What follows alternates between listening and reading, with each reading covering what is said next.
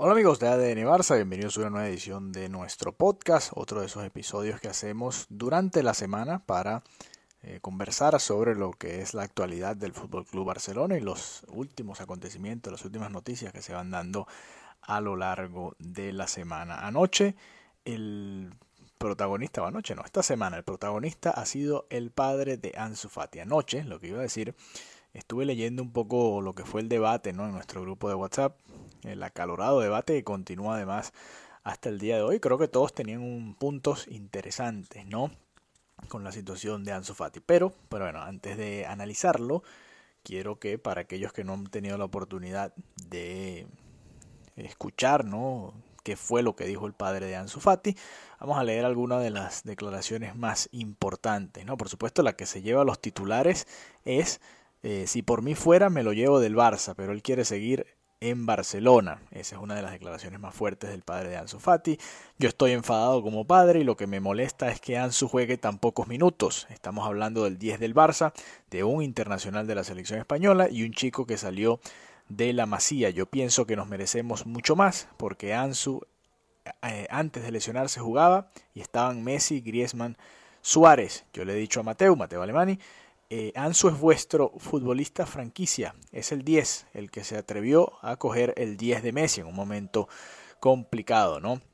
Además, eh, adelanta decía Borifati, el padre de Ansu, Ansu no quiere fichar por otro club, pero yo quiero verle triunfando. Hablé con Mateo Alemani y Jordi Cruyff el lunes al mediodía y me dijeron que es patrimonio del club y ellos quieren a Ansu.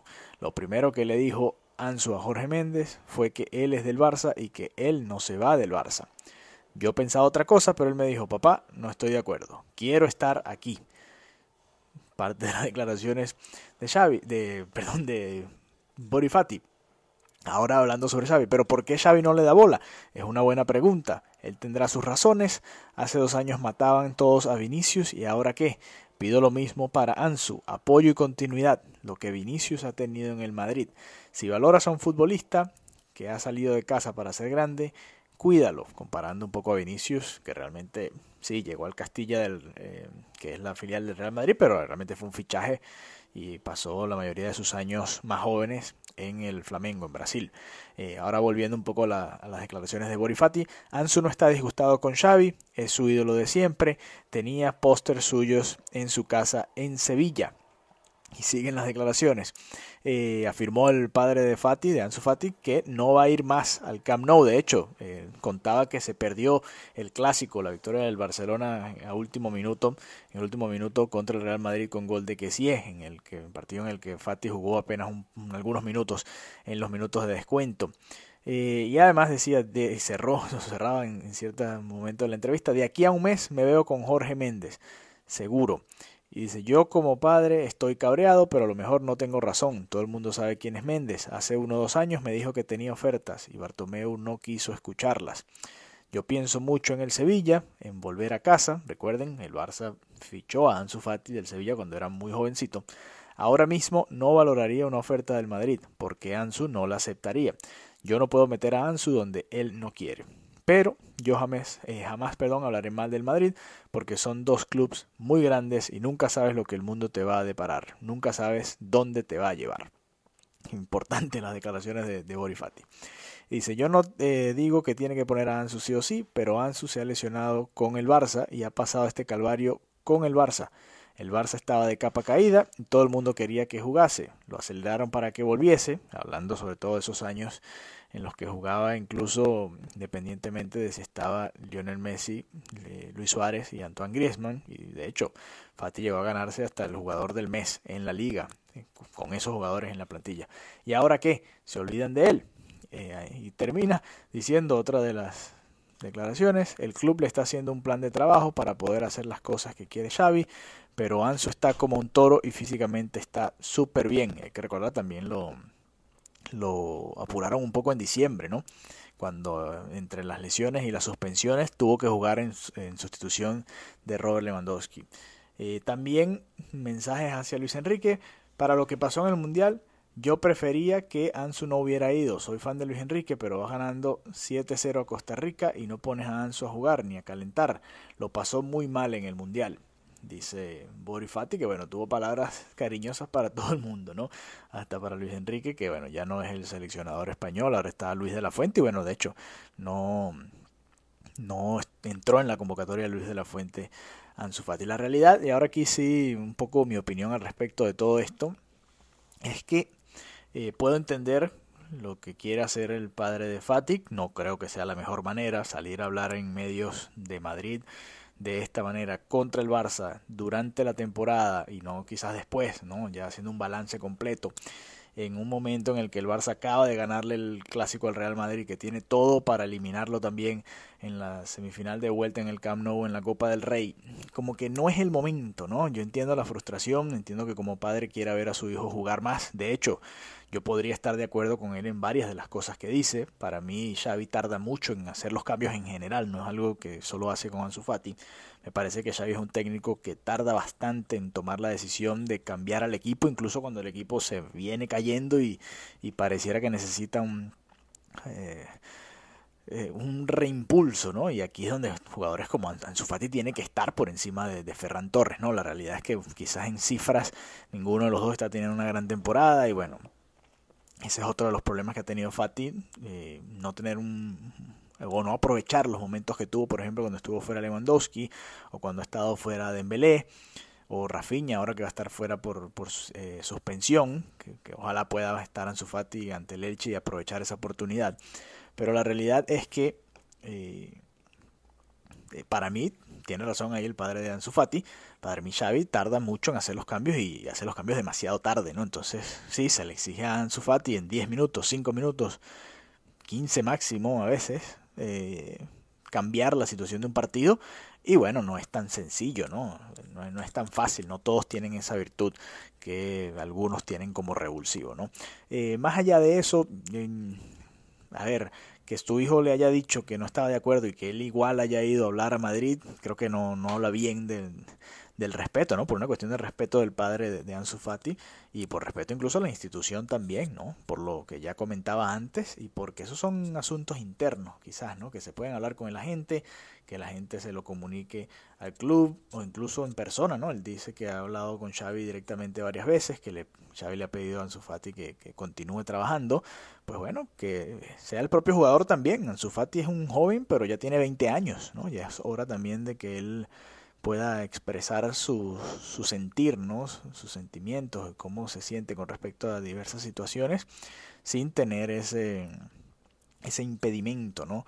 Que, que, puede ser la edad en algún momento, ya tiene 20 años, ¿no? Ya podría hablar con su entrenador con toda la confianza que, que probablemente le pueda tener a Xavi como uno de sus ídolos, ¿no? Es, es, es un tema complicado, ¿no? Porque Ansu Fati eh, sí, tomó la 10 de Messi, la tomó en un momento difícil, además eh, nunca ha podido llegar a ese mismo nivel de Ansu Fati, ni siquiera lo voy a comparar con Messi, el nivel del propio Ansu Fati que vimos en, en años anteriores, ¿no? Antes de la lesión y que, bueno, nos llevó a pensar que Ansu Fati podía ser el sucesor de Messi y llevó a pensar incluso al propio Barcelona que él podía ser una opción para reemplazar al jugador más importante de la historia del Barça y para algunos de la historia del fútbol. Entonces e, es un momento complicado, yo entiendo y tiene razón al decir que sí, se olvidaron de él, quizás ha podido tener más oportunidades, pero la realidad es que el último gol importante que hizo fue ante el Betis en aquella Supercopa en la semifinal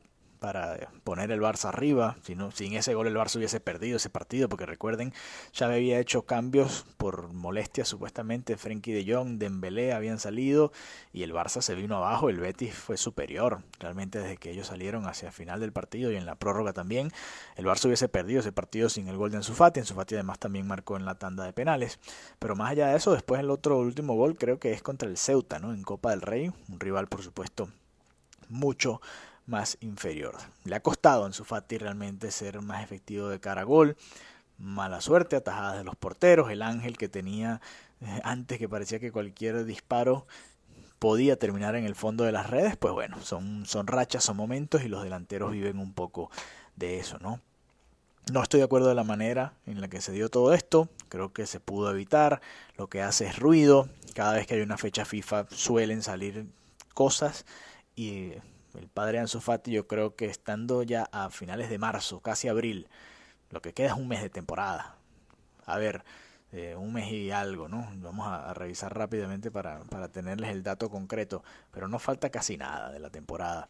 Eh, creo que podía haberse aguantado, ¿no? El último partido del Barça eh, será el... Estoy viendo por acá. Ah, bueno, vamos hasta junio este año por, por el parón del Mundial. Pero bueno, en la primera semana de junio, en caso de que el Barça no se corone antes, que sería lo ideal, la primera semana de junio será el último partido del Barça. Bueno, son, es el mes de abril el mes de mayo, ¿no? Son dos meses que tenía que esperar el padre de Ansu Fati. El Barça le quedan, contando el partido del Elche este sábado, el sábado en la tarde de acá de los Estados Unidos, la noche allá de Barcelona, va a ser 1, 2, 3, 5, 7, 9, 11, 13 partidos, lo que le resta al Barça. Si el Barça gana bueno, obviamente está el de Copa, ¿no? Y, quedaría el, otro partido que sería la final en caso de que el Barça termine de eliminar al Real Madrid como lo está haciendo hasta ahora. Serían entonces 14 partidos contando esa final. Y bueno, e, es lo que le queda al Barcelona. Creo que pudo haberse aguantado realmente el padre de Ansu Fati y ser un poquito más eh, consciente con esa situación. Entiendo también, por otro lado, que tenga molestias, que no esté contento con cómo están llevando la carrera de su hijo, que es verdad que podría tener más minutos, es verdad que Xavi podría ser un poco más proactivo en, los momentos de los cambios, pero la realidad también, para contrastar un poco esas ideas, es que Ansu Fati no ha sido el mismo, lamentablemente, hasta ahora en esta temporada. Así que bueno, estaremos por supuesto muy atentos estaremos siguiendo muy de cerca lo que va sucediendo y por cierto eh, les tengo un mensaje así que espérense no se vayan, vamos a hacer una pequeña pausa y les tengo un mensaje para esta segunda parte del episodio.